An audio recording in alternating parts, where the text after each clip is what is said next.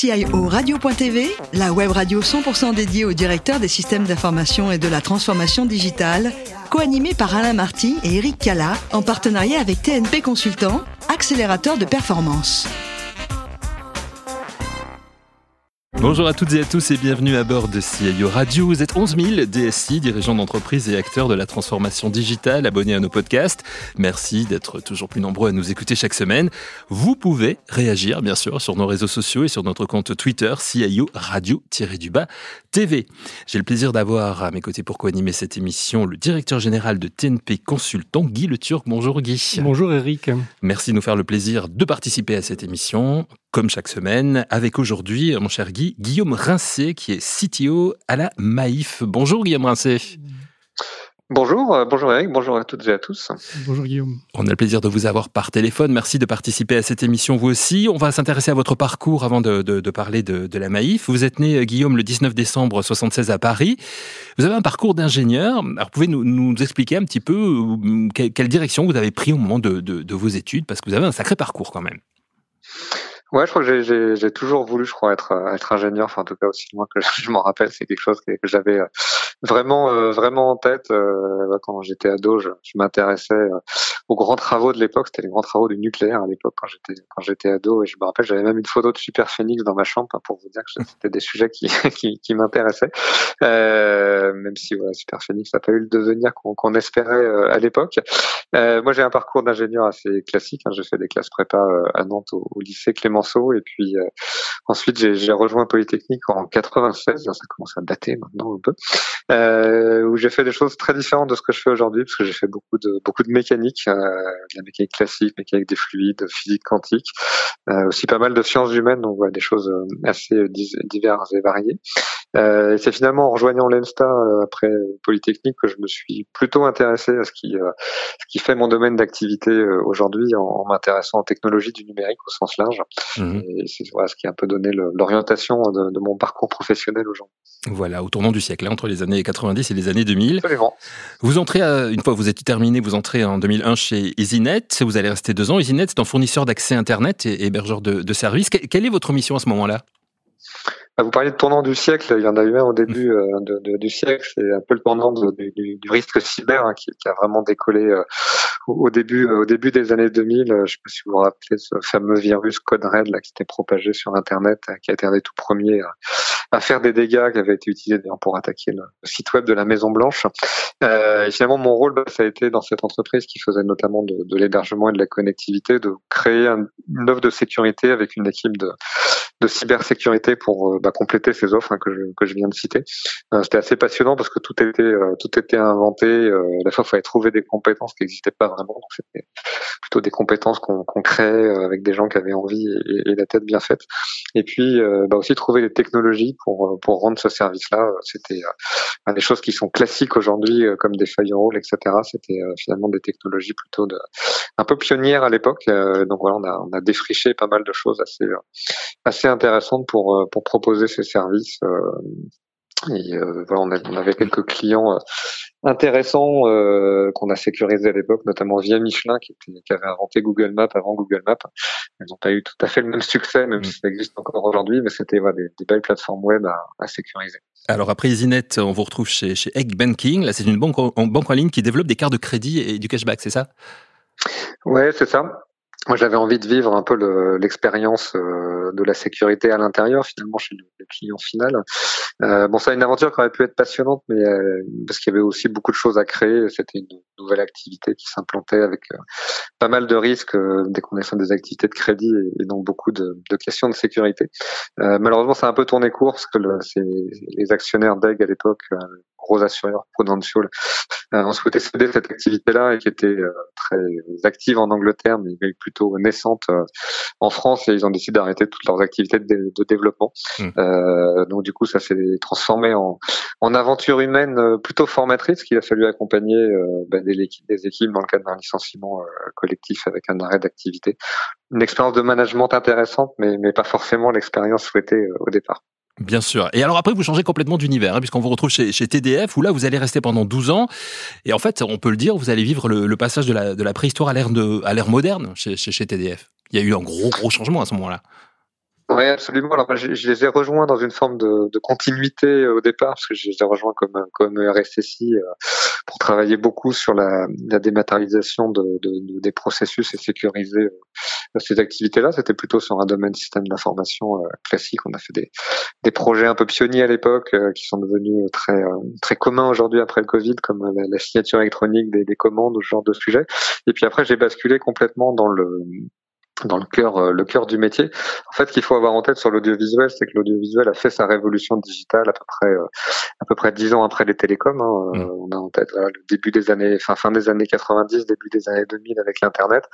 Sur le sur l'audiovisuel, c'est vraiment euh, dix ans après. Il faut se rappeler que la, télévision numérique, ça a été lancé en, en 2005. La télévision numérique haute définition qu'on utilise tous aujourd'hui, euh, bah, ça a moins de dix ans. Hein. C'est finalement relativement récent.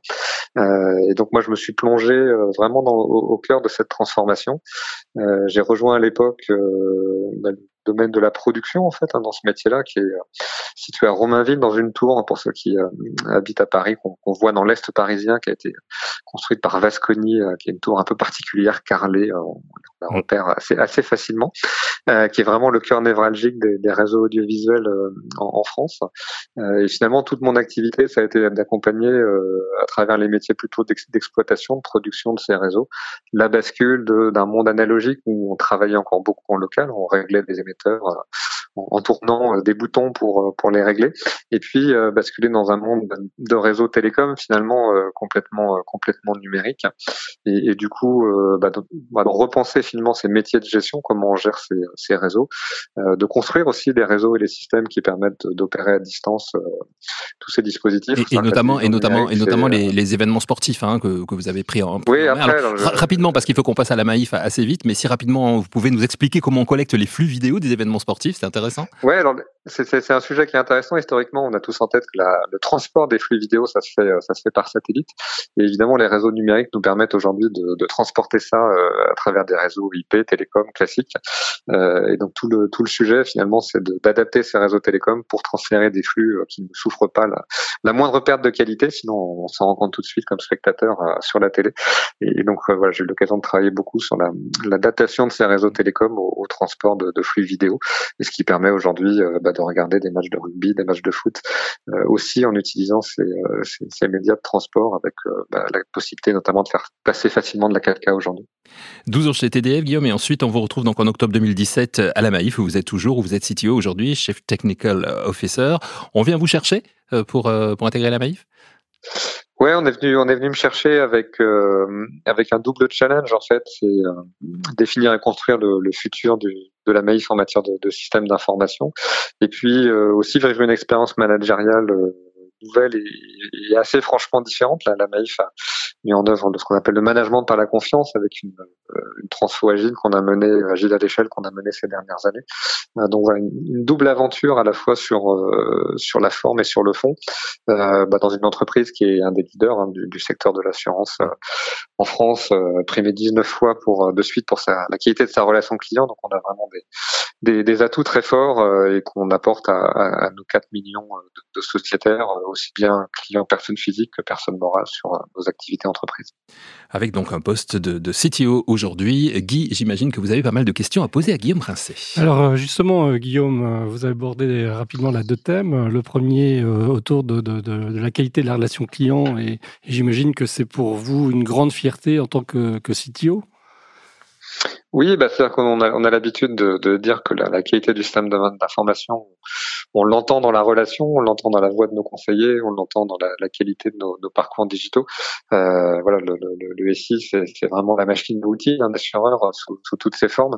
Et, voilà, on est nous très attachés à, amener non seulement les fonctionnalités, mais, aussi la qualité euh, qui va avec, parce qu'elle est, directement en prise avec les résultats de l'entreprise. Et donc, qu'est-ce que vous avez euh, déployé comme technologie pour euh, supporter effectivement euh, cette qualité de service unanimement reconnue alors aujourd'hui, le, le, le, un des grands sujets qu'on a travaillé ces dernières années, c'est vraiment la capacité à, à, donner à nos collaborateurs une connaissance très fine des clients et, et je dirais une, une connaissance immédiate hein, dès qu'il décroche au téléphone de, de, tout ce que de tout ce que le, le client est, de ce qu'il a en cours, de ses attentes, etc. On entend parfois parler de vue 360 dans le dans nos langages et nous on a parle de vue 720. On fait deux fois le tour du client. Euh, dès, qu'on l'a au téléphone. Euh, et voilà, l'idée c'est vraiment d'apporter euh, de la matière de manière très réactive, d'accompagner euh, nos gestionnaires, que ce soit sur la vente ou sur la partie la traitement des sinistres, pour qu'ils soient les plus les plus pertinents et que ça s'entende à la fois parce qu'ils vont avoir les bonnes informations et qu'ils vont être à l'aise pour les prendre en main et que ça s'entende dans le dialogue avec avec le client. Alors, l'autre aspect, l'autre caractéristique que, vous avez souligné, c'est ce modèle de management, un modèle de management basé sur la responsabilisation, basé sur euh, euh, ces approches euh, agiles. Je sais que vous avez poussé assez loin le, le, le, le modèle. Quel retour d'expérience pourriez-vous nous partager? Déjà, la Maïf est une entreprise assez euh, assez particulière. J'ai parlé beaucoup d'aventures humaines euh, dans mes précédentes expériences. Je pense que c'est un peu poussé à, à, son paroxysme parce qu'on est une entreprise qui est euh, extrêmement engagée autour de, de valeurs de l'entreprise. Ça, c'est quelque chose de, de, de, très très fort et qui mobilise vraiment nos, nos collectifs au quotidien. Et, on travaille beaucoup du coup pour partant de cet engagement énormément responsabiliser nos acteurs.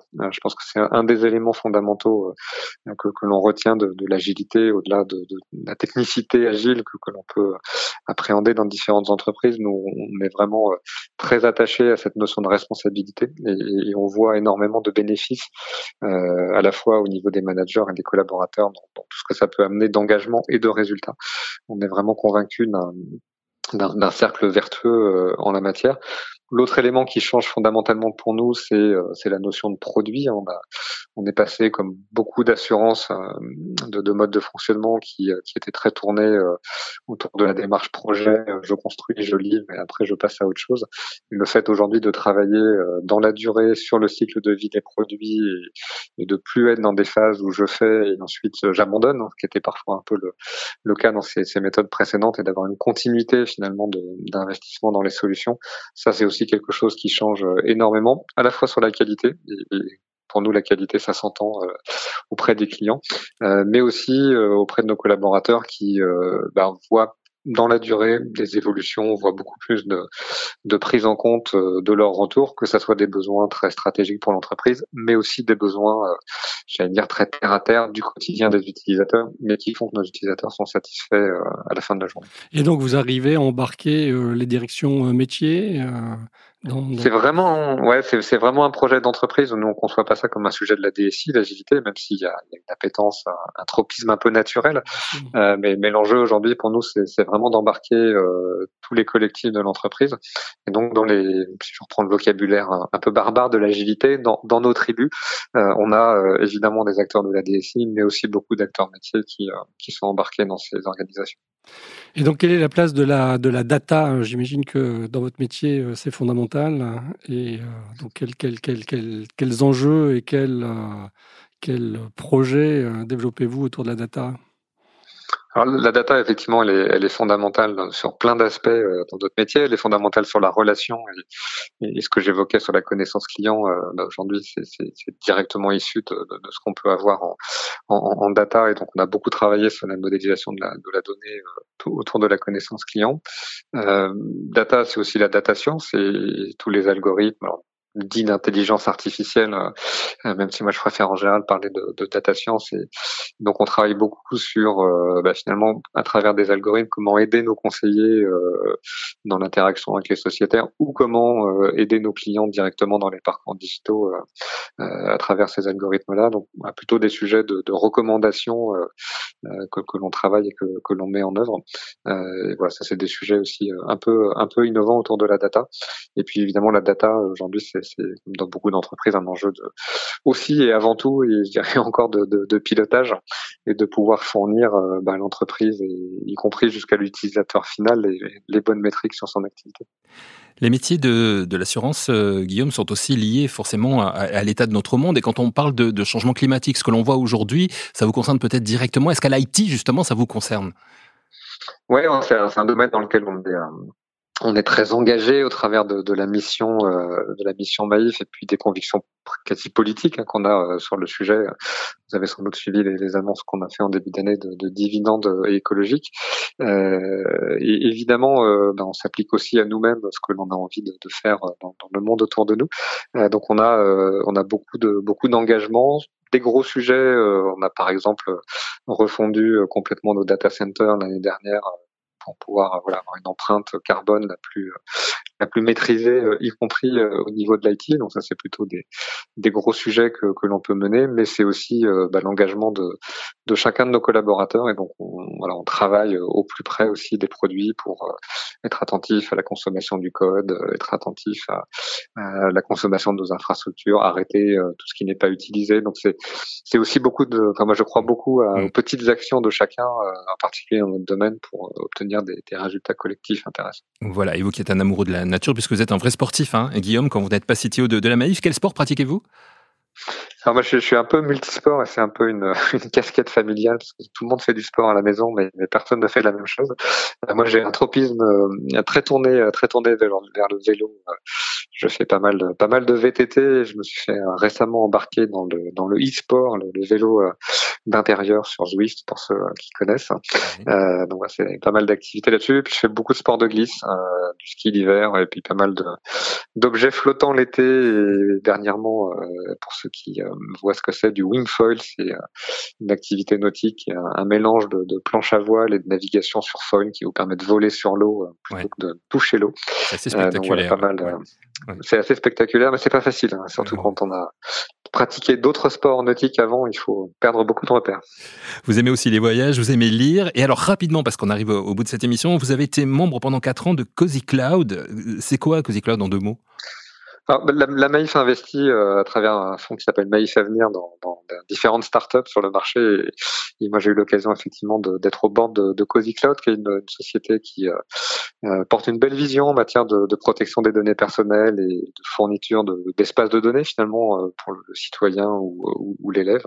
voilà, c'est toujours intéressant d'être au contact de, ces entreprises innovantes. Ça permet de, des belles rencontres déjà avec voilà, les, dirigeants, les, les, équipes, et puis bah, ça nous permet de réfléchir réfléchir à, à des thématiques euh, qui, qui, résonnent dans notre métier. La, la protection des données, c'est un enjeu très fort hein, pour les, les, assureurs. On parlait de patrimoine de données euh, tout à l'heure.